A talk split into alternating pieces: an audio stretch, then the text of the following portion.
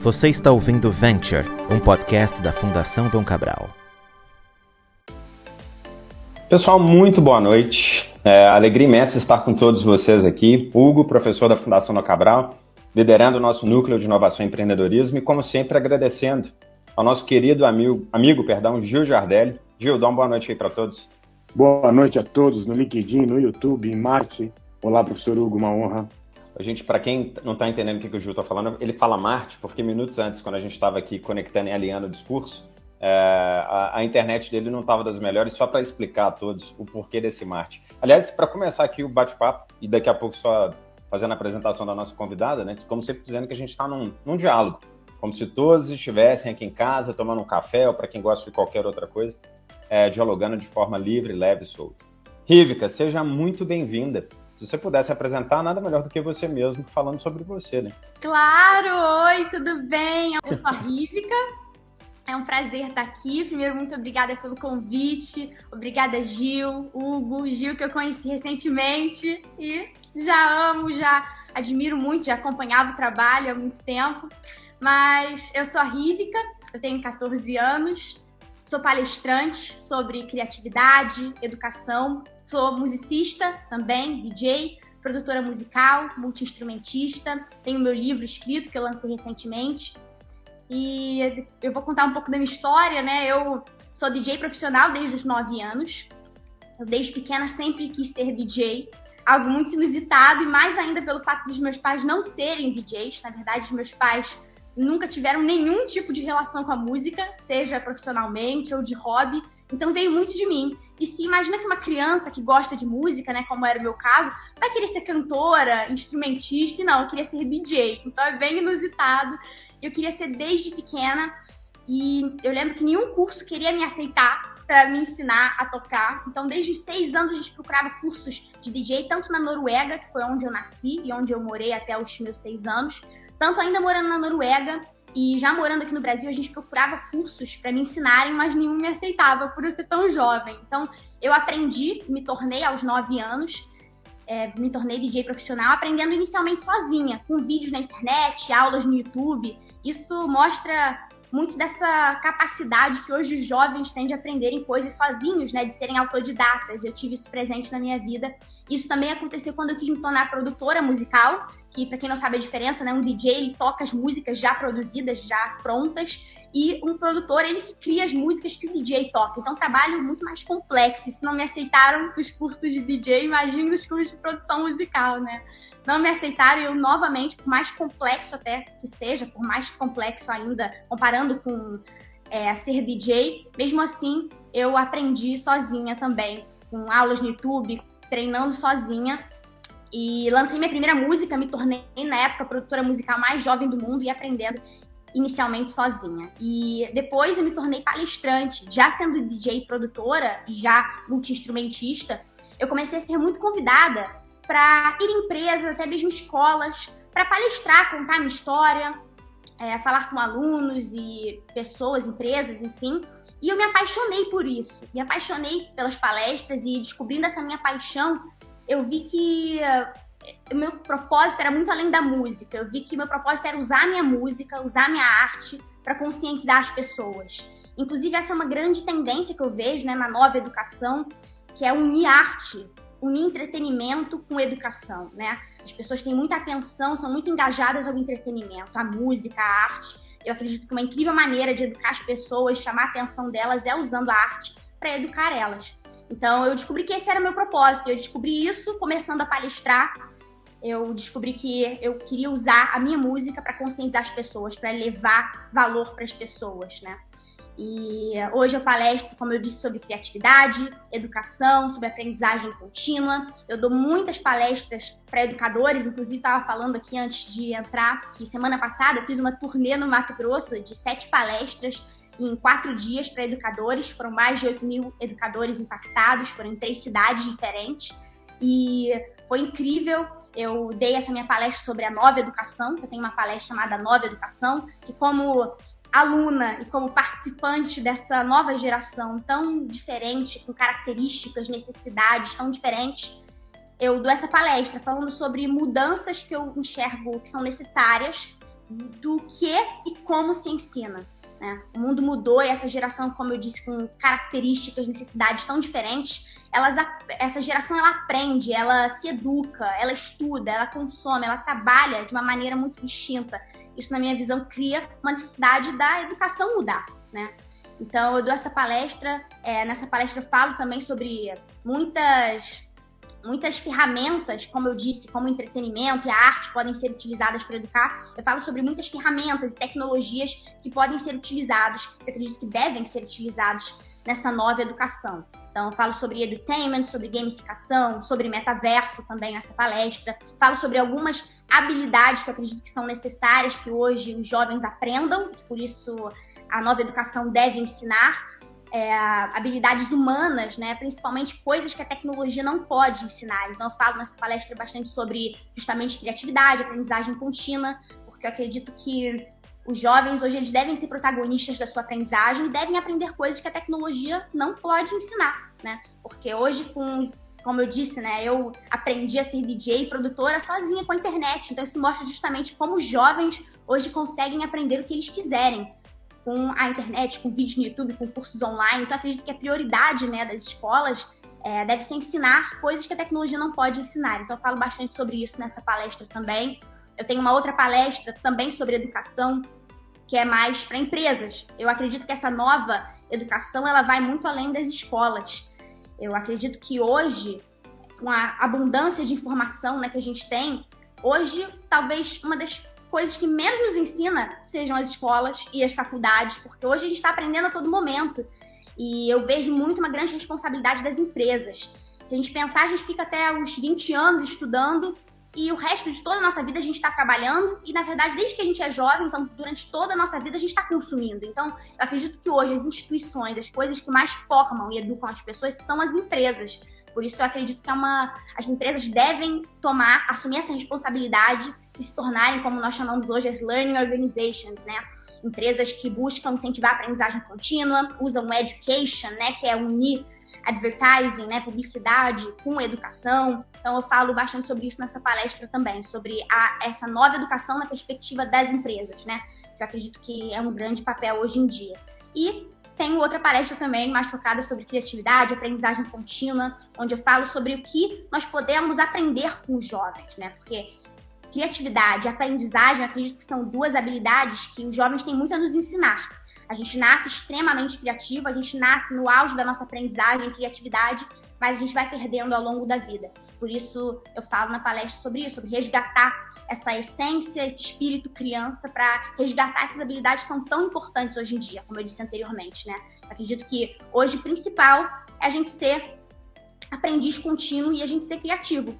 Até para lidar com essa quantidade de tecnologia, a gente precisa ter essas habilidades humanas, né? Coisas que a tecnologia não tem. Então é uma maneira da gente evitar Horrível. ser substituído pela tecnologia, ter essas habilidades, cultivar essas habilidades humanas. Então é sobre isso que eu falo nessa palestra. Acho que enquanto professor, não sei se você sabe que a gente mais aprende do que ensina, né? E da minha parte, uma alegria muito grande te escutar, 14 anos de idade, falando em edutainment, uh, em learning process, uma série de coisas diferentes que eu acho que são super interessantes uh, para quem nos escuta. Deixa eu só te fazer uma pergunta, até mesmo, Gil, antes de passar para você.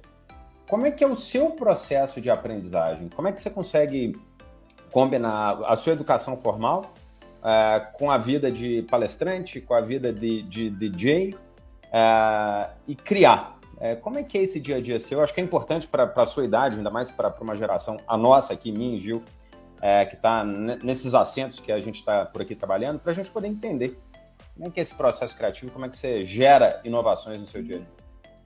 Bom, muito interessante. Primeiro, falar, que eu acho que é uma característica bem diferente na minha aprendizagem, na minha educação, é que eu faço homeschooling. Eu estudo por homeschooling e isso me tornou uma, uma aprendiz contínua, né? E cultivou exatamente isso que eu falo bastante nas minhas palestras. Eu estudo por homeschooling e é muito interessante, inclusive, muito do que eu falo nas minhas palestras, muito do que eu falei aqui agora, eu aprendi por exemplo, dessa escola, né, que eu sigo, é uma escola que fica em Portugal e tem alunos do mundo todo. É, e a gente estuda tanto o currículo objetivo, que são as matérias que são obrigatórias, né? Mas isso, até esse estudo objetivo, né, que é obrigatório, a gente faz de uma maneira completamente diferente. A gente trabalha os diferentes pilares da aprendizagem, porque a gente vê muito nas escolas tradicionais, né, é, na maioria das escolas, que é apenas utilizado um pilar da aprendizagem, que é o pilar mais passivo. Então, de você ler, de você escrever, de você ouvir alguém te passando aquele conhecimento. E no, na minha, na, né, no meu modelo de educação, né, que eu sigo, de aprendizagem né, na vida, não só nos estudos da escola, eu sigo os diferentes pilares da aprendizagem que é de ensinar. A gente sabe que hoje a melhor maneira de você, como você falou, que o professor ele mais aprende do que ensina, é justamente isso. Você a melhor maneira de você aprender é você ensinando, porque para você passar o conhecimento para alguém, você tem que estar com aquele pensamento muito bem formulado na sua cabeça, né? Então a gente trabalha muito esses pilares, esse pilar da, de ensinar e o pilar de debater e o mais passivo que é, né, que é utilizado na maioria das escolas, que é apenas você escrever, ler, de você ouvir alguém falando para você. Mas então é incrível porque na minha escola, né, no meu homeschooling, para avaliar qualquer coisa que eu aprenda, a gente usa esses três pilares. Então, quando assim que eu aprendo algum capítulo novo de alguma matéria, para finalizar esse capítulo eu tenho que ler textos, escrever, ouvir e mais importante, passar para alguém, então ensinar e debater. Então, eu uso isso muito no meu dia a dia e, inclusive, é, eu ser palestrante, né, e desde que eu me tornei palestrante, eu sinto uma, uma incrível mudança na minha aprendizagem, porque, de fato, ensinar é muito importante para você aprender. E, então, é, essa é uma característica bem diferente, que é eu fazer homeschooling. E, como eu estava falando, né, além de, do currículo objetivo, a gente trabalha muito o currículo mais subjetivo, né? Que são os assuntos que eu quero aprender. E o incrível é quando a gente une esses dois currículos. Porque tem as matérias, matemática, biologia, que eu tenho que aprender, né? Mas por obrigação, para seguir, né? Aquela lista do MEC, mas também tenho aquele currículo subjetivo que são de matérias que eu quero aprender. Então, a gente cria uma grande lista, todos os alunos falam sobre o que eles realmente têm curiosidade. Então, no meu caso, eu quero muito aprender sobre música, sobre metaverso, sobre tecnologia.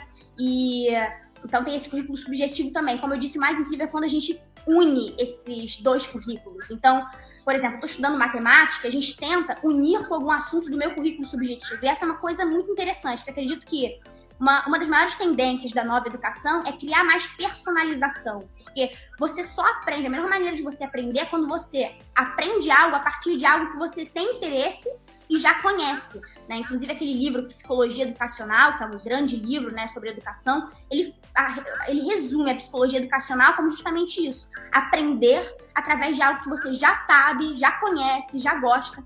Então é incrível quando você une esses dois currículos. Eu acredito que essa é uma das maiores tendências da nova educação.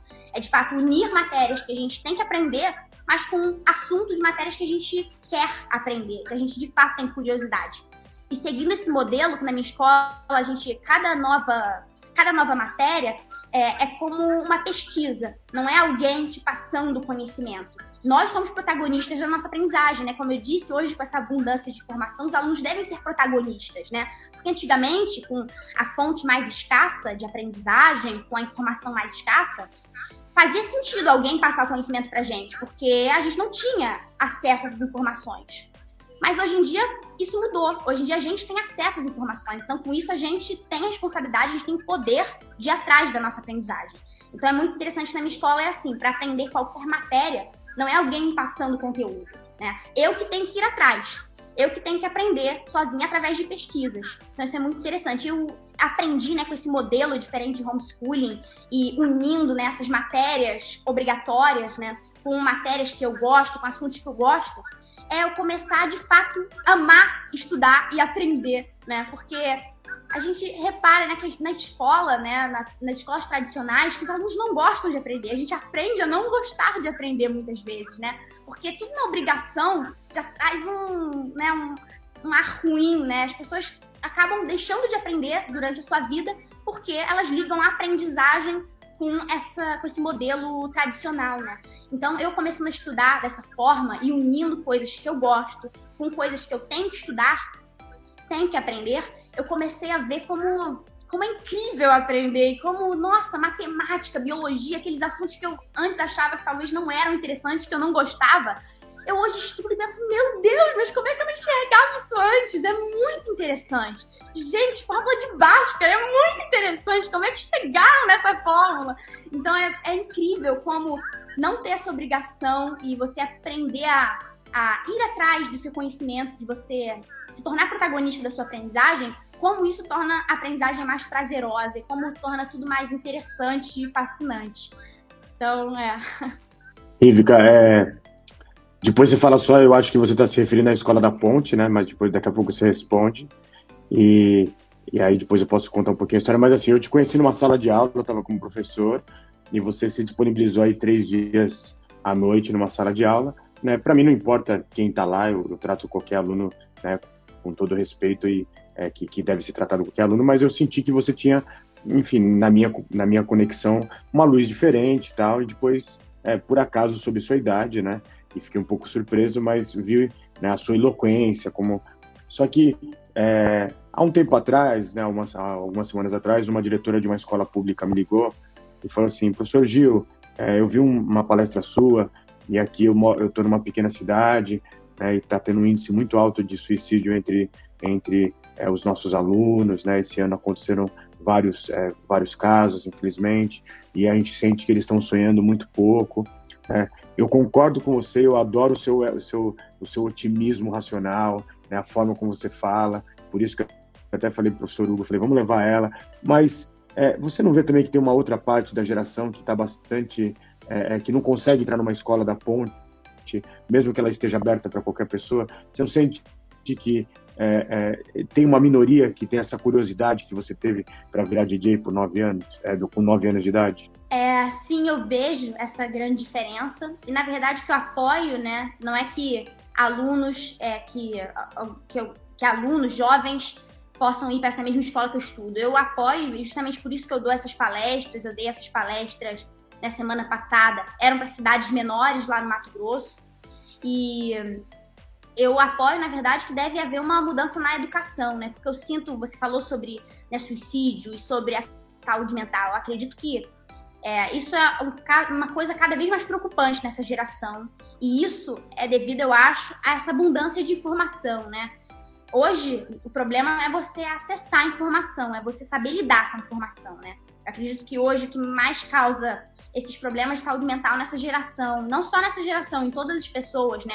Ansiedade, comparação, até mesmo depressão, é essa abundância de informação. E por isso eu defendo que as escolas elas devem ensinar os alunos hoje a lidarem com essa abundância de informação, né? E, mas eu de fato sinto, né? E ainda mais quando a gente fala, né? Eu, eu falo nas minhas palestras sobre metaverso, sobre tecnologia, inovações. E muitas vezes tem que pensar também, né? Que muitas escolas, talvez maioria no Brasil, não tem nem internet, sabe?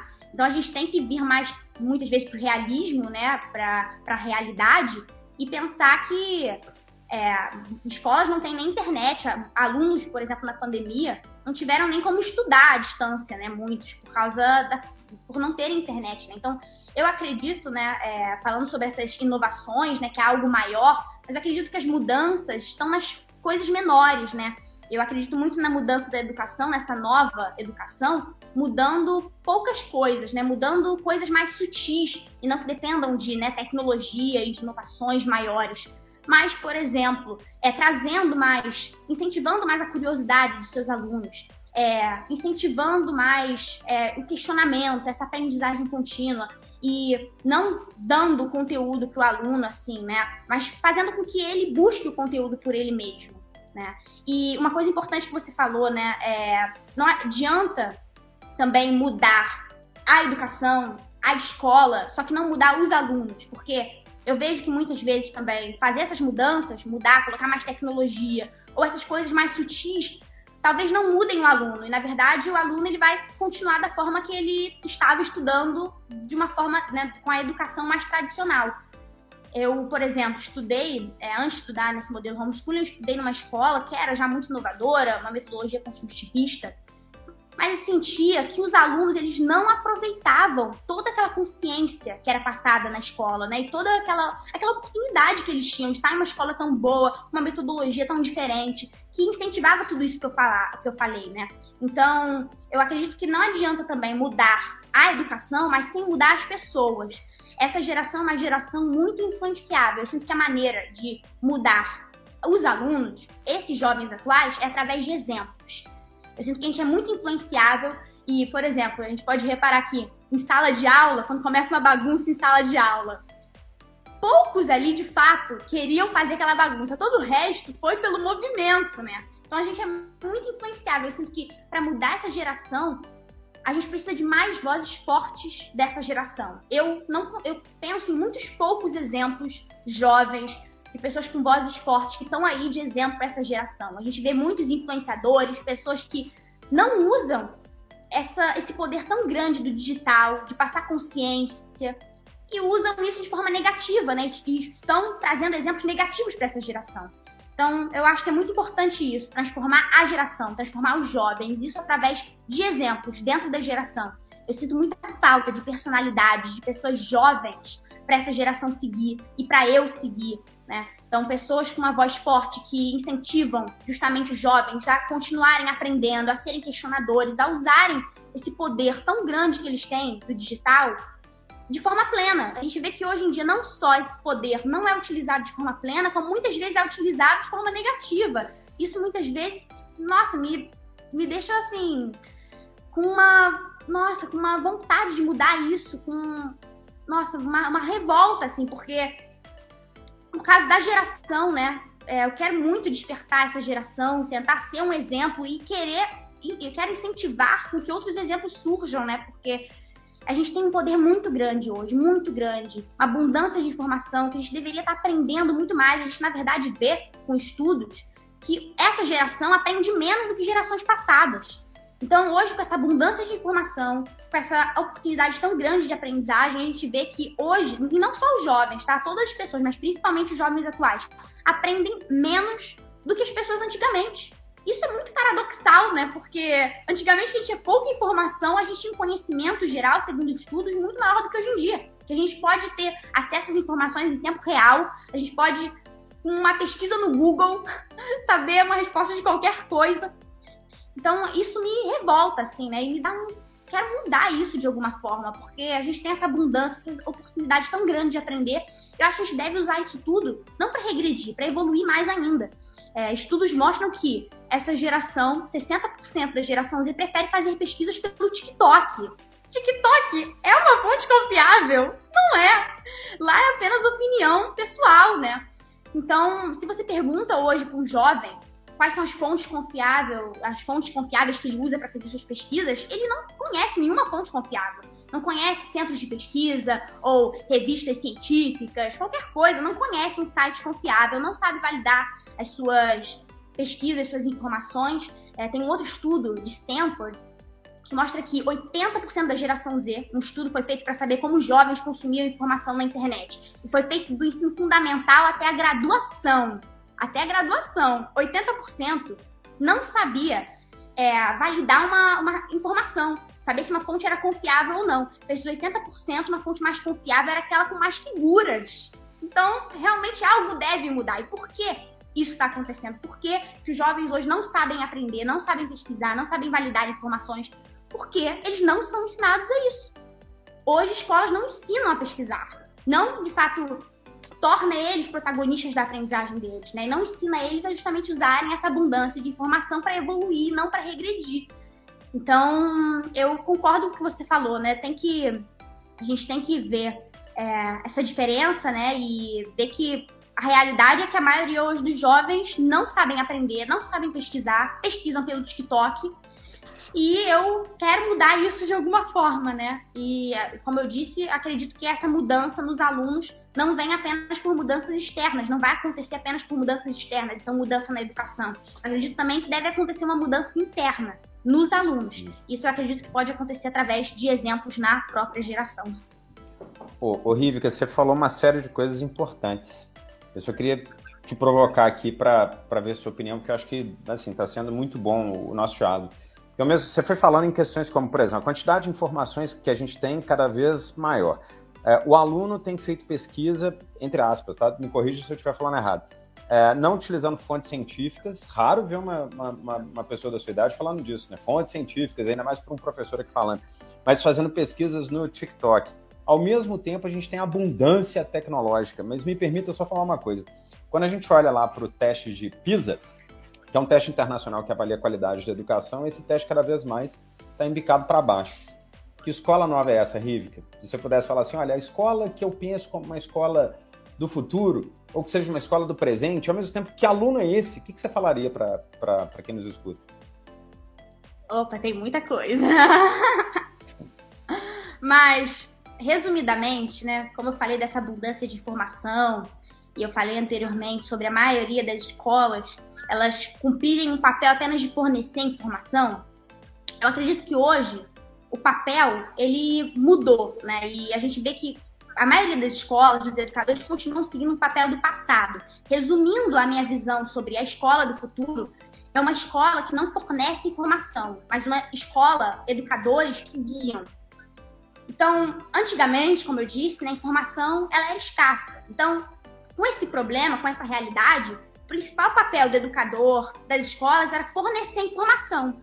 As pessoas iam para a escola, para a faculdade, para aprender ao máximo, porque elas sabiam que fora desse ambiente, elas não teriam acesso a essas informações. Então, esse era o principal papel do educador e da escola, fornecer informação. Hoje, a informação não é mais escassa, ela é abundante. E isso gera um novo problema, que é as pessoas não saberem lidar com essa abundância de informação. Então, hoje, não só o problema do passado não existe, como o problema que existe é o contrário. E com a maioria das escolas continuando a seguir o papel de amenizar o problema do passado, da escassez de informação, apenas fornecendo informação, eles potencializam, na minha visão, o problema do presente, que é os alunos não conseguirem lidar com essa abundância de informação. Então, eu gosto de usar uma metáfora, assim. É, imagina que a gente está numa piscina. Antigamente, essa piscina estava sem água. Então, o papel do educador das escolas era encher essa piscina de água, né? Encher a gente de informação. Hoje essa piscina já está cheia, só que a gente não sabe nadar na piscina, a gente não sabe nadar. E com parte dos educadores ainda apenas fornecendo água, dando mais informação, só potencializa o problema. Os alunos estão ali se afogando, enquanto, na verdade, na minha opinião, o papel do educador é ensinar o aluno a nadar, é ensinar ele a guiar, a, a, lidar com essa abundância de informação, né? A nadar nesse oceano de informação. Então, é de fato tornar o aluno protagonista da sua aprendizagem. E, como eu disse para isso, né, algumas ferramentas, né, eu acredito que para fazer isso, é, muitas ferramentas tecnológicas, muitas coisas, como eu disse né, anteriormente, o edutainment, a gamificação, muitas coisas podem ser utilizadas para potencializar isso, para fazer com que os educadores é, consigam cumprir esse papel da melhor forma. É, eu acredito muito na gamificação, no entretenimento, como eu disse. É, hoje, né, se fala que a atenção das pessoas está cada vez mais escassa, né? Eu concordo por partes, né? Realmente, para algumas coisas, a atenção das pessoas está cada vez mais escassa. Então, por exemplo, o aluno, o participante da geração Z, talvez para ficar lá horas na escola estudando, que segue o mesmo modelo que 100 anos atrás, pode ser que ele esteja cada vez com sua atenção mais escassa. Mas para, por exemplo, ficar horas no TikTok, seis horas diárias no TikTok, ele nunca esteve tão atento. Então, na minha visão, a questão não é a atenção das pessoas, e sim o que está chamando a atenção das pessoas, né? E eu acredito que as pessoas estão cada vez mais atentas, e principalmente essa nova geração, com entretenimento. TikTok, eu, eu falo isso nas minhas palestras, né? Eu trago exemplos como TikTok, alguns jogos online, né? como Fortnite, Roblox, eu acredito que eles podem ser exemplos para educadores de como engajar os jovens hoje e como ensinar para eles. Eles podem nos ensinar muito sobre, de fato, como chamar a atenção das pessoas, engajar os jovens. É, então, eu acredito muito em usar o entretenimento para educar. É, hoje, 75% do que é consumido na internet é entretenimento. E isso, de algum modo, me entristece, né? Porque a gente pensa numa ferramenta tão poderosa de aprendizagem, de educação, ela é usada majoritariamente para entreter né, as pessoas, para algo que não vai trazer uma evolução grande para as pessoas, isso me entristece, mas eu acho que a gente deve aceitar esse fato, aceitar que isso é realidade, as pessoas estão cada vez mais atentas e vão, esse fato vai se potencializar cada vez mais. As pessoas estão cada vez mais atentas no entretenimento, então a gente deve aproveitar essa atenção das pessoas para educar elas. Eu acredito que uma das maiores tendências, não só da educação, mas do mundo, é fazer com que todo entretenimento seja ligado à educação. Todo produto, todo discurso, todo entretenimento, que tudo seja ligado à educação. Eu acredito que o único caminho é o caminho da educação, a única maneira de transformar uma sociedade. E ainda mais esses jovens hoje, como eu disse, precisam ser transformados. Eles não estão usando o poder que eles têm de forma positiva muitas vezes estão usando de forma negativa. Então, acredito que esses jovens devem ser transformados. A única maneira de fazer isso é através da educação. Mas eu acredito que para transformar esses jovens atuais, a gente precisa de uma nova educação, de novas ferramentas, de usar entretenimento, usar gamificação, usar tecnologias. E, para isso, de fato, cumprir esse papel de guiar e não de apenas fornecer informação. É, tem uma frase que eu gosto muito do Chomsky, que ele disse uma vez assim: é, o papel da educação é guiar. Qualquer coisa além disso é doutrinação. Então, se você não ensina o aluno a aprender, se você não guia o aluno, apenas guia, você está doutrinando ele, você não está, de fato, educando ele. A, o, educar, é, é, inclusive a definição da palavra educar vem de guiar. Então, de fato, educar é guiar. Eu vejo essa, essa é uma grande tendência, na verdade, a maior, maior papel na minha visão da educação. Inclusive, esse papel atual da educação, na minha visão, é o primeiro papel da educação. Se a gente voltar no tempo, em 348 anos antes de Cristo, quando surgiram as primeiras escolas, que foi um movimento né, criado por Platão nessa época. Ele criou um movimento de um grupo de pessoas curiosas, inquietas, que se reuniam para resolver problemas, para debater problemas como matemática, assuntos como matemática, biologia, ciências. E foi daí que surgiu o conceito e nome escola, e nessa época, né, esse papel era muito presente, o papel de guiar, de incentivar as pessoas a serem protagonistas da sua aprendizagem. Não era ninguém, não tinha um professor, uma figura centralizadora do conhecimento que passava o conhecimento para as outras pessoas. Não, todas as pessoas, era um grupo de pessoas de todas as idades que se incentivavam a aprender, que debatiam ideias, que ensinavam, debatiam para assim evoluírem, contribuírem para a sociedade, né? Então, esse papel atual da educação, na minha visão, na verdade, é o verdadeiro papel da educação. É o papel fundamental, é o papel que sempre existiu da educação, só que a gente vê que, né, desde essa época para cá, mudou, as escolas pararam de seguir, né?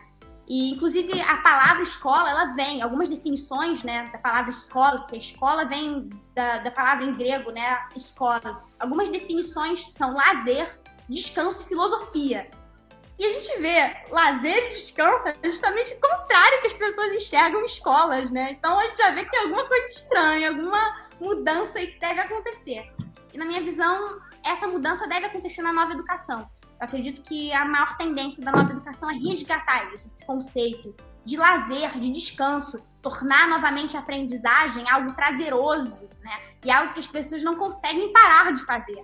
As pessoas fazem isso no momento de lazer, de descanso. Então, coisa que a gente não vê que hoje os jovens têm, né? Eles não têm esse prazer por aprender. É, é resgatar esse amor à sabedoria, né? Esse amor pela aprendizagem.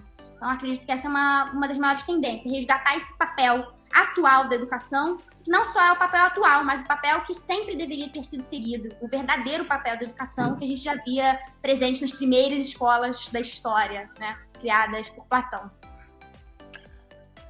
Então, resumindo, professor Hugo, eu acredito que nós estamos. A Rívica é a reencarnação da Ada Lovelace. Só para falar para quem está nos assistindo, a Ada Lovelace foi a que criou. É. Ada Lovelace foi a que criou o primeiro programa de computação e ela disse que quando acabou que ela estava em um encantador estado de confusão. Mas dito isso, Rívica, é uma honra estar aqui, um prazer falando com você. É, eu e o professor Hugo tivemos o prazer de. Eu não estudei nesse prédio, eu fui em outro, né? É, ele no Media Lab e eu no Strata, né, lá no MIT, é, teve um dia um reitor no MIT que ele disse assim, por que, que os prédios têm que fechar a determinado horário? A boa ideia, a curiosidade, ela vem a qualquer hora. E a partir daquele momento, é, qualquer aluno que tivesse, é, enfim, estudando lá, fazendo seu mestrado ou doutorado, podia a qualquer hora entrar no seu laboratório para fazer algo, né? Então é muito comum lá no MIT você ir três horas da manhã, alguém está no laboratório se divertindo, fazendo algo que pode até dar um prêmio Nobel. E um pouco da educação que você está falando é um pouco do que se tem hoje no doutorado. Vou te dar um exemplo, né? É, a escola onde foi a graduação de Einstein, é, ele achava a graduação muito chata, mas quando ele fez o seu mestrado e doutorado, ele falou assim: Eu tive a minha liberdade de pensamento. que inclusive o professor Hugo quase perdemos, o Brasil perdeu ele para ele dar aula lá na ETH Zurich. E você se, apesar de você ser uma crítica da educação tradicional, que eu concordo com você em muitos pontos, mas você se vê no futuro uma doutora? Me permita complementar a pergunta. Per perdão, Rivica. Além da pergunta do Gil, se você se vê como doutora, se você pudesse falar para os doutores, para os professores, porque eu estou conectando com uma pergunta aqui que foi feita, né? Nós, educadores, precisamos de uma consciência dessas mudanças mas não sabemos como. Né? Eu costumo dizer que a gente tem que aprender a escutar para formular algum tipo de política. Então, além da pergunta do Gil, o que, que você falaria para os atuais doutores nesse processo de educação? Tá. E só para complementar, que eu sei que é porque assim, agora eu tive lá na ETH Zurich e, do, e mais da metade dos alunos são doutorandos. Por quê? A Suíça chegou à conclusão que o mundo teve uma complexidade tão grande que para resolver os problemas atuais a gente precisa de mais doutores e doutoras. E, mas também eles acreditam que lá tem que ser um processo divertido, como você disse, né, da educação socratiana. Só fazer esse pano de fundo.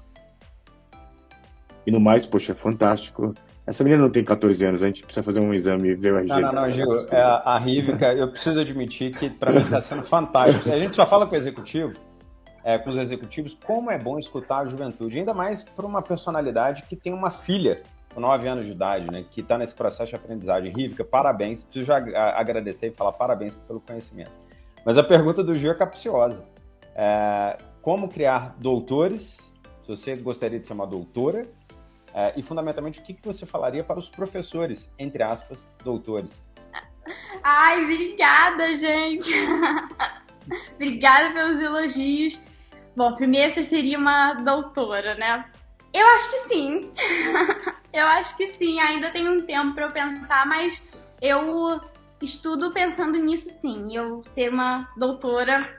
É, e você falou, né, sobre, apesar dessa minha crítica, né, à educação tradicional, na verdade, minha crítica nem é a educação tradicional, assim, eu eu só acredito que as coisas devem mudar, né? Algumas ferramentas novas devem ser implementadas, né? Então nem é uma crítica à educação tradicional, porque eu acredito que, como eu falei, né, ela até pouco tempo atrás, né, né até muito pouco tempo, porque na verdade o mundo mudou completamente há um pouco tempo, né, com poucos anos. Mas eu acredito que para pouco tempo atrás essa educação do jeito que ela é, ela de fato ela serviu muito, né? E ela foi fundamental para os avanços e até para a gente chegar à realidade que a gente tem hoje, essa educação tradicional ela foi completamente fundamental. Porque senão a gente não teria chegado a essa realidade hoje, né? A gente não teria essa abundância de informação, essa quantidade de descobertas. Então, de forma alguma, minha crítica é a educação tradicional. Eu só acredito que a gente deve ter mais ferramentas, né? E resgatar um pouco desse conceito do passado. Mas uma dica que eu poderia dar para doutores Bom, eu acredito que é.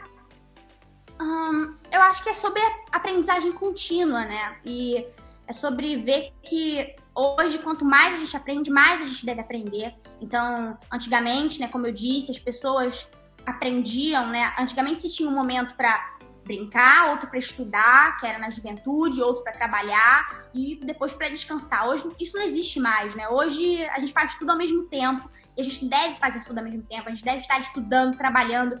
É, eu gosto de dizer que antigamente a gente aprendia para trabalhar, hoje a gente trabalha para aprender. Então, é o contrário, né? E a minha dica que eu poderia dar é sobre aprendizagem contínua, é sobre entender que hoje, com essa abundância de informação, quanto mais a gente aprende, mais a gente deve aprender, né? E que hoje o conhecimento ele deve estar sempre em movimento. Uma coisa que a gente aprendeu, né, talvez na faculdade, na escola, não, não pode ser uma aprendizagem estática, né? Nosso conhecimento não pode mais ser estático hoje em dia. Ele deve sempre estar em movimento. A gente deve estar aprendendo, desaprendendo, reaprendendo, como diz aquela famosa frase do Alvin Toffler, né? O analfabeto do século XXI não será aquele que não sabe ler e escrever, mas aquele que não sabe aprender, desaprender e reaprender. E é, hoje, com, essa, com esse conhecimento infinito, né? De fato, quanto mais a gente aprende, mais a gente deve ter curiosidade, né? antes com conhecimento limitado, quanto mais a gente aprendia, menos a gente tinha a aprender. Né? Hoje é o contrário. A cada aprendizagem, mais uma porta, mais um universo se abre. Então, acho que a gente deve resgatar isso, algo que a gente tem muito forte quando a gente é jovem, mas a gente vai perdendo ao longo da vida, né? Com a escola, com a faculdade, começando a trabalhar, a gente começa a ficar mais mecânico, eu diria, a, a ser menos fascinado, né, com a nossa volta, menos curioso. É, tem uma frase que eu gosto muito do Ralph Waldo Emerson que ele dizia: crianças são estrangeiras. E eu acredito, na verdade, que todos são estrangeiros. Tudo à nossa volta é novidade, porque se a gente pensar quanto à nossa volta a gente de fato conhece, sabe como foi feito, de onde vem, uma minúscula parcela, se não for quase nada, né? Então, eu acredito que todos nós somos estrangeiros. A gente deve, eu acho, resgatar isso. Isso é uma coisa muito importante para hoje, né? Acho que é se reconhecer estrangeiro, reconhecer que quanto mais a gente aprende, mais curioso a gente deve ter, ser, né? E que tudo à nossa volta é novidade, resgatar essa, esse fascínio, né, essa curiosidade que a gente tem quando a gente é jovem. Acho que isso é muito importante para hoje em dia. São coisas fundamentais hoje, né? Ser um, um aprendiz né, a todo momento, manter o nosso conhecimento em movimento sempre, porque tudo está em movimento, né? Inclusive nós. Hoje, cada vez mais as coisas estão em movimento, cada vez mais informação, mais transformação. Então, se pudesse dar uma dica, é justamente isso: é resgatar essa curiosidade que eu aqui, como jovem, estando no auge da minha curiosidade, e que todos vocês né, que estão assistindo, todos vocês adultos, já estiveram no auge da curiosidade de vocês em algum momento, a dica que eu poderia dar é resgatar isso, resgatar essa curiosidade, essa criatividade, esse fascínio que vocês têm quando vocês que vocês tinham quando vocês eram jovens, né? Eu acredito que isso é fundamental para o sucesso hoje em dia e para conseguir se adaptar e saber lidar com essa abundância de informação. Continuar sempre aprendendo e sempre curioso. Bom. Rivka, deixa eu trazer pelo menos uma pergunta aqui, por uma questão de tempo, né? O tempo está passando tão rápido, faltam 16 minutos, vai. A Cintia colocou uma pergunta que é super relevante, né? Entre tantas perguntas relevantes, né? Ela escreveu o seguinte: Vemos algumas escolas ensaiando esta mudança de tudo que a gente está conversando, vai? É, mas os pais ainda sente, se sentem inseguros de matricular seus filhos em escolas tão inovadoras, diferentes, sem lição de casa e com tantas aulas expositivas, né? que, que você comenta sobre a pergunta da Cíntia e complementaria? Como é que é seu processo é, diário é, educacional? É, ainda mais para a gente que está numa escola, entre aspas, tradicional, é, como é que a gente combina e entende o perfil do novo aluno é, com esse processo educacional? E, de novo, como é que é o seu dia a dia? Você estuda pelo TikTok? Ou você estuda lendo livro? Como é que é a sua rotina? Deixa eu só fazer um pano de fundo, Rivic, professor Hugo. É, é só para entender como a mudança é difícil, tá? Tem uma escola muito bacana em São Paulo, que ela tinha muito, alguns anos atrás muita pressão para implementar uma coisa muito parecida com a Escola da Ponte, né, que a Rivica faz, eu acho que faz seu homeschooling. E aí é, eles demoraram um pouquinho, dois anos, etc. E eles implementaram. É, e eles acreditavam que no ano seguinte, quando abrir a matrícula para você colocar seu filho naquele tipo de sala de aula, que é quem escolheu que ia estudar seriam os alunos, né, e não ia seguir uma. iam ter pelo menos sete classes não conseguiu encher uma inteira. Porque os pais, eles faziam uma pressão, mas ninguém queria ser o primeiro. Só para a gente entender esse exemplo, é igual, né, eu moro em São Paulo. Quando começaram a fazer as, as ciclofaixas, era assim, todo mundo gosta de ciclofaixa, mas pode fazer na outra rua, porque na minha rua atrapalha, né? Então, assim, a gente tem esse conceito bem complexo de mudança. Mas é só para te dar esse, esse pano de que é, a diretoria de inovação que o professor Hugo é o diretor e eu contribuo uma gotinha, é, acho que é a mais é, reformadora assim da é, desse país, mas assim a gente sabe que é difícil mudar, né? Não, concordo completamente, né, sobre o papel dos pais. Na verdade, acredito, quando eu falo sobre educação, eu falo é, sobre né, a educação tradicional, sobre escola, faculdade, mas até talvez principalmente os pais, né? Porque eu acredito que a maior responsabilidade na formação das pessoas são os pais. Eles que escolhem as escolas primeiro, e né, a maior parte da educação é feita dentro de casa, né, através do exemplo. Então, acredito que isso é muito importante, né? Os pais reconhecerem essa responsabilidade, porque eu também vejo muitas vezes, né, pessoas, adultos reclamando do modelo da escola, ah, porque a escola tira a criatividade e tudo mais. Mas e o incentivo à criatividade que você está fazendo dentro de casa? Se dentro de casa os alunos eles justamente aprendessem tudo isso que eu falei, sobre como né, continuar aprendendo, como, sobre como pesquisar, sobre como validar informações, nem na escola a gente precisaria que isso acontecesse, né? Então, eu acredito que realmente, de fato, a maior responsabilidade é dos pais e de ensinar tudo isso e de tentar implementar, é, por mais que talvez não tenham acesso a uma escola assim, inovadora, com, né, que usa gamificação, entretenimento tudo mais, tentar implementar isso dentro de casa e tentar incentivar isso. E isso é uma coisa que sempre teve muito presente na minha vida, assim, exemplo. Eu, né, você me perguntou sobre como eu aprendo, né? Eu amo ler, eu sempre tive muito prazer por aprendizagem, por ler, por aprender, por pesquisar. E isso é com certeza por causa do exemplo. Com certeza por causa do incentivo a debate que eu sempre tive em casa. Hoje a gente vê que cada vez mais os pais não estão tendo diálogos com os filhos. Então, assim, eu, né, por colegas, assim, por amigos da minha idade, eu reparo, hoje não existe diálogo dentro de casa, não existe é, incentivo ao pensamento crítico. Então, vamos falar sobre um assunto. O que vocês acham sobre isso? Ah, eu li uma matéria aqui. O que você acha? Pesquisa aí. Não existe isso. Não existe.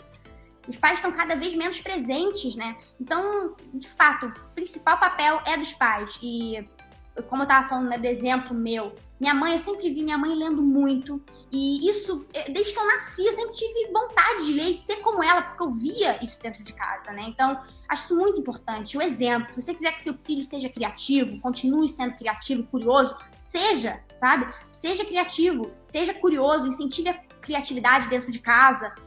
Então, eu acho muito importante, né, os pais eles reconhecerem esse papel deles, fundamental, que é o principal papel na formação hoje das pessoas. E eu acredito que, graças a essa minha educação, né, graças a esse meu exemplo dentro de casa, apesar de durante muitos anos eu estudar em escolas tradicionais, né, eu falei, né, comentei de uma escola que seguia uma metodologia construtivista que eu estudei há alguns anos, agora estudo homeschooling, mas eu passei durante anos, assim, até os 12, não, até os 11 anos, eu estudei em escolas completamente tradicionais, assim. Mas mesmo assim, eu já tinha esse, um pouco desse espírito que eu tenho hoje que, claro, ele foi incentivado, ele foi potencializado por causa dessas escolas mais diferentes que eu estudei, mas eu já tinha esse espírito curioso e de querer aprender, já tinha esse amor pela aprendizagem graças à minha educação dentro de casa.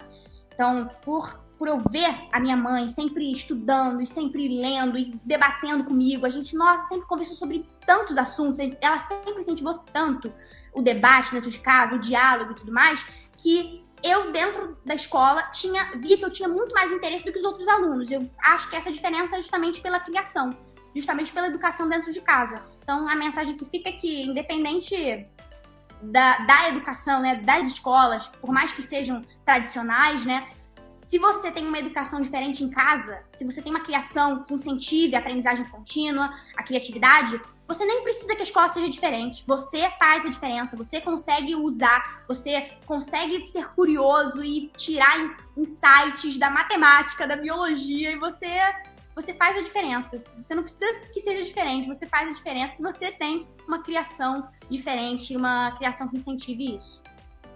É a famosa é, desenvolver o pensamento divergente, né? Isso é tão importante, Rivica, que é, muitos pais, e não estou culpando eles, às vezes é a falta de tempo, os dois têm que trabalhar, é, o, o tablet ou o celular virou o grande calmante né, para as crianças. A criança está muito aprontando muito, dá para eles. Então, eu acho que o conversar, né, o, o, o aprender com os pais é a coisa mais importante. Eu tenho um casal de amigos que um deles teve a possibilidade de, de poder um continuar trabalhando e o outro continuar, é, poder cuidar né, do filho. E aí, depois de um tempo, aquele a, a criança, quando entrou na escola, tinha muito mais aprendizado, né, e, e, eles conseguiram provar porque estava ali muito mais, né, um dos pais é sempre perto. E só fazer uma ressalva aqui, olha que bacana, o professor Dalvo é um professor que tem um colégio muito fantástico, não estou fazendo propaganda, mas aqui acho que a gente tem que falar as coisas bacanas em Brasília, um colégio de 52 anos, ele fundou esse colégio muito cedo, né, é um colégio que tem colunas, são três unidades, tem colunas romanas na frente, e ele já te convidou para você falar com, acho que são mais de 10 mil alunos. É, para você ter uma ideia, professor Hugo, é, chama Colégio Leonardo da Vinci, aí quando eu teve... Eu tenho amigos né, o... do Leonardo. e quando eu, teve os 500 eu anos... anos em Brasília. Ó, então você, vai se conectar com o professor Dalvo. E aí o, o, esse colégio ganhou da... É, teve a exposição dos 500 anos do, do, é, né, da, do, do nascimento de Leonardo da Vinci, e eles ficaram com a coleção que o, que o consulado italiano deixou aqui no Brasil. Então tem um museu lá dentro. E o professor Dalvo, ele é algo fantástico. Cada vez que você vai encontrar com ele, ele te dá um livro de presente. Então, a gente vai reconectar. Então, em resumo, é assim: Rivica em 2030 é, se candidata para presidente, professor Hugo Tadeu, ministro da Inovação, da Tecnologia e da Educação, né? e eu serei, estarei fazendo arte no metaverso. Isso aí.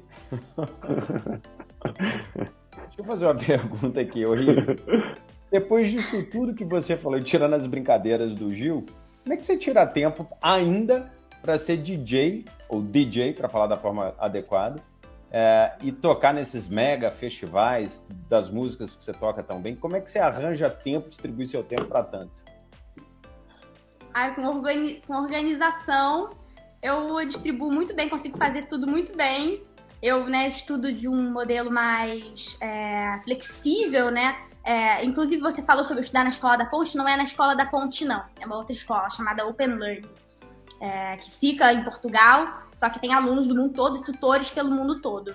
É, mas eu consigo tirar tempo para tudo. É, a, a, minha escola, né, minha educação é de um modelo mais flexível, então eu consigo é, fazer melhor as coisas, mas eu consigo arranjar bastante tempo organizando. Deixa eu te fazer uma pergunta, Gil, para não ser jogral e depois você faz a sua pergunta. Se você pudesse dar dicas, é, não agora sobre a escola, vai, mas para executivos. É, porque eu acho que a gente está num debate muito sobre inovação, futuro, e muita gente acha que inovação tem a ver com tecnologia. Deixa eu puxar só uma pergunta técnica. Né? É, eu bato muito na tecla que inovação tem a ver com escuta escuta atenta, escuta para o cliente, escuta para o mercado e por essas mudanças todas que tanto a gente debateu aqui, em especial para a educação.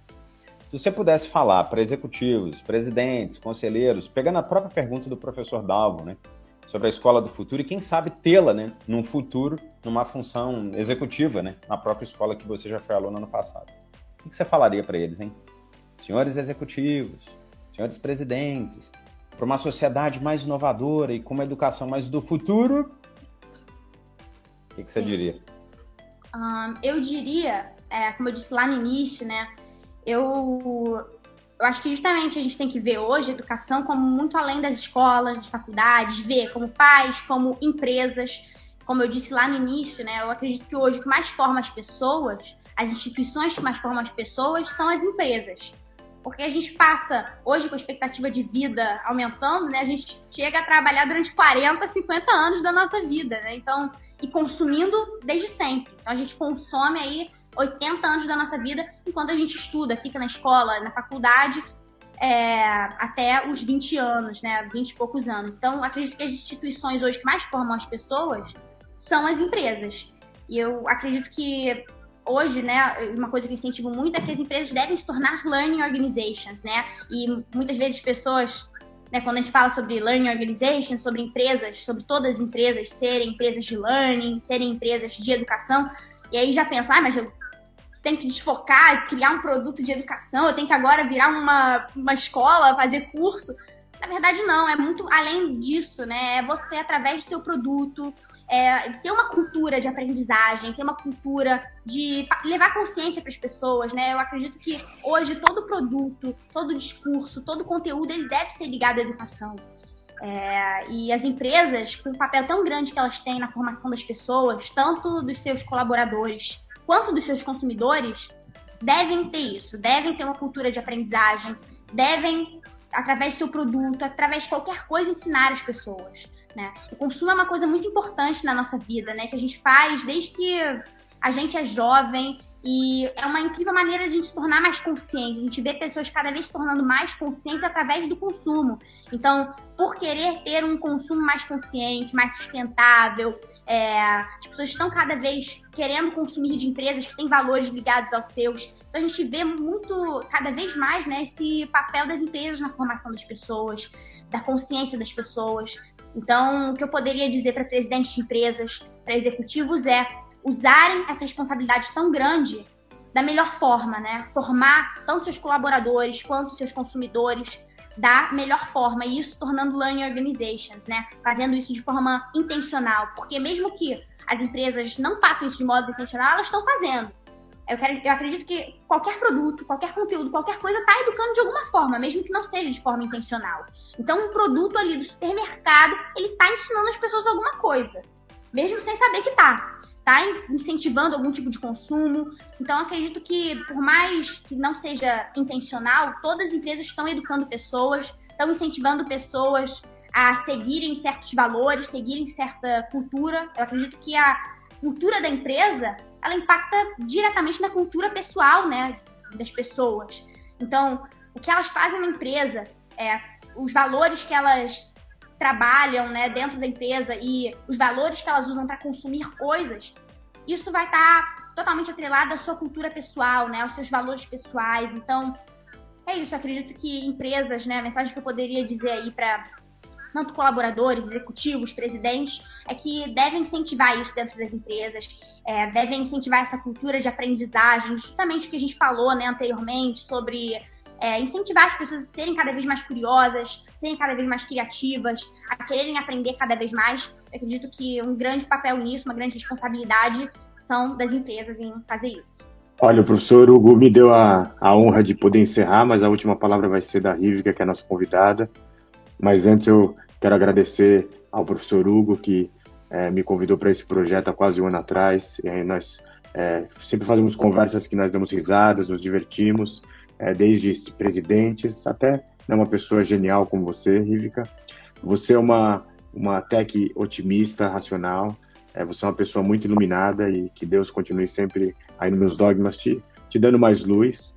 E nós estamos num momento, não vamos falar de política de forma alguma, mas no momento que o Brasil está numa decisão, né?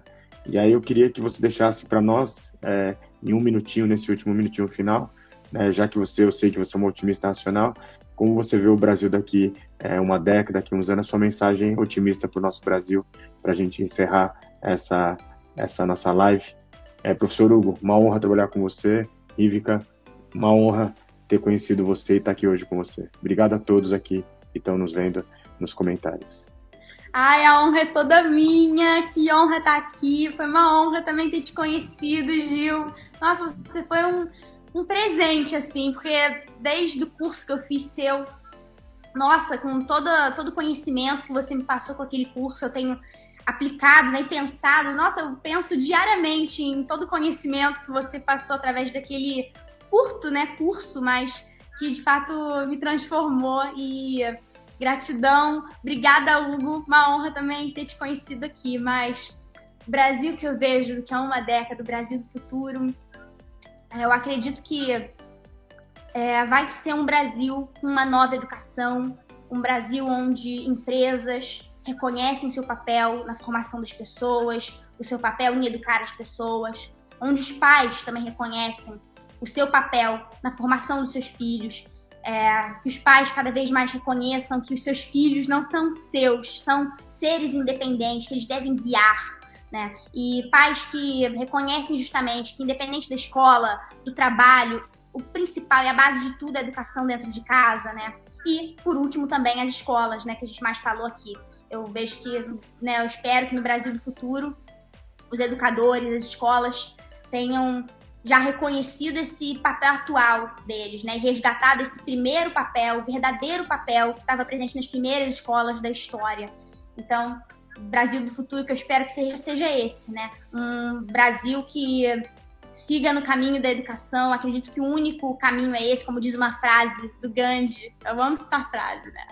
Mas como diz uma frase do Gandhi, existem um milhão de nomes para o mesmo caminho, que é o caminho da consciência. Eu acredito que a única maneira de a gente adquirir consciência é através da educação. É a única maneira de transformar uma sociedade é através disso. A educação é a base de tudo, quanto pelas empresas, pelos pais, pelas escolas. Então, acredito que o Brasil do futuro vai ser um Brasil que olha mais para esse caminho, que segue esse caminho, que eu acredito que é o único, que é a base de tudo. E acredito que a gente deve ver que hoje não é sobre o que e como quer ser ensinado, né? Sobre o que e como quer ser aprendido. É, hoje o protagonista são os jovens, são os alunos. Isso deve ser cada vez mais reconhecido. E finalmente, né, a educação ela deve mudar de alguma forma, porque o mundo todo mudou, todas as áreas da nossa vida mudaram. Se a gente vê como a comunicação mudou, a locomoção, trabalho, mas a gente não vê essa mudança não só na forma de ambiente, né, da, das escolas, mas do ensino também, né? Então, acho que o mundo todo mudou e chegou a hora da educação mudar também, desse único caminho que é a base de tudo. Porque a base de todas essas áreas que eu citei, da locomoção, da comunicação, do trabalho, a base de tudo isso é a educação. O único caminho é esse. Então, para a gente avançar ainda mais como sociedade, eu acredito que a educação deve mudar. É, então, é, é isso, essa é a minha mensagem, que a educação, ela, como todas as outras áreas da nossa vida e como base de tudo, ela deve mudar como as outras e até mais, né? e fazer assim as pessoas serem cada vez mais curiosas, é, fazer com que elas aprendam cada vez mais. Como eu falei, com essa abundância de informação, as pessoas estão cada vez aprendendo menos, o que é muito paradoxal e muito triste, né? A gente vê que uma ferramenta tão importante como a tecnologia e toda essa abundância de informação é muitas vezes usada para as pessoas regredirem, não evoluírem, né? Então acredito que isso deve mudar. As pessoas devem usar toda essa abundância de informação para dar mais valor à informação e não menos e quererem aprender ainda mais. Rivka e Gil Giardelli, excepcional noite. Aliás, se eu pudesse falar, o nosso, a nossa chamada aqui era uma chamada para falar de avanços tecnológicos, falar sobre inovação, sobre uma série de coisas, mas a gente falou sobre valores, sobre exemplo, sobre leitura, sobre uma revisão daquilo que a gente está entregando enquanto qualidade educacional, mas fundamentalmente em criatividade. Rivka e Gil Giardelli, muitíssimo obrigado. Muitíssimo obrigado a todos também que participaram aqui na, na nossa live. É, Para aqueles que estão no canal do YouTube, no LinkedIn, o vídeo está gravado, como é, foi escrito aqui pelo time da Fundação No Cabral. Gente, escutem, porque é sempre importante aprender e reaprender, independente da idade, das perspectivas que a gente tem. Muitíssimo obrigado a todos. Uma boa noite. Boa noite!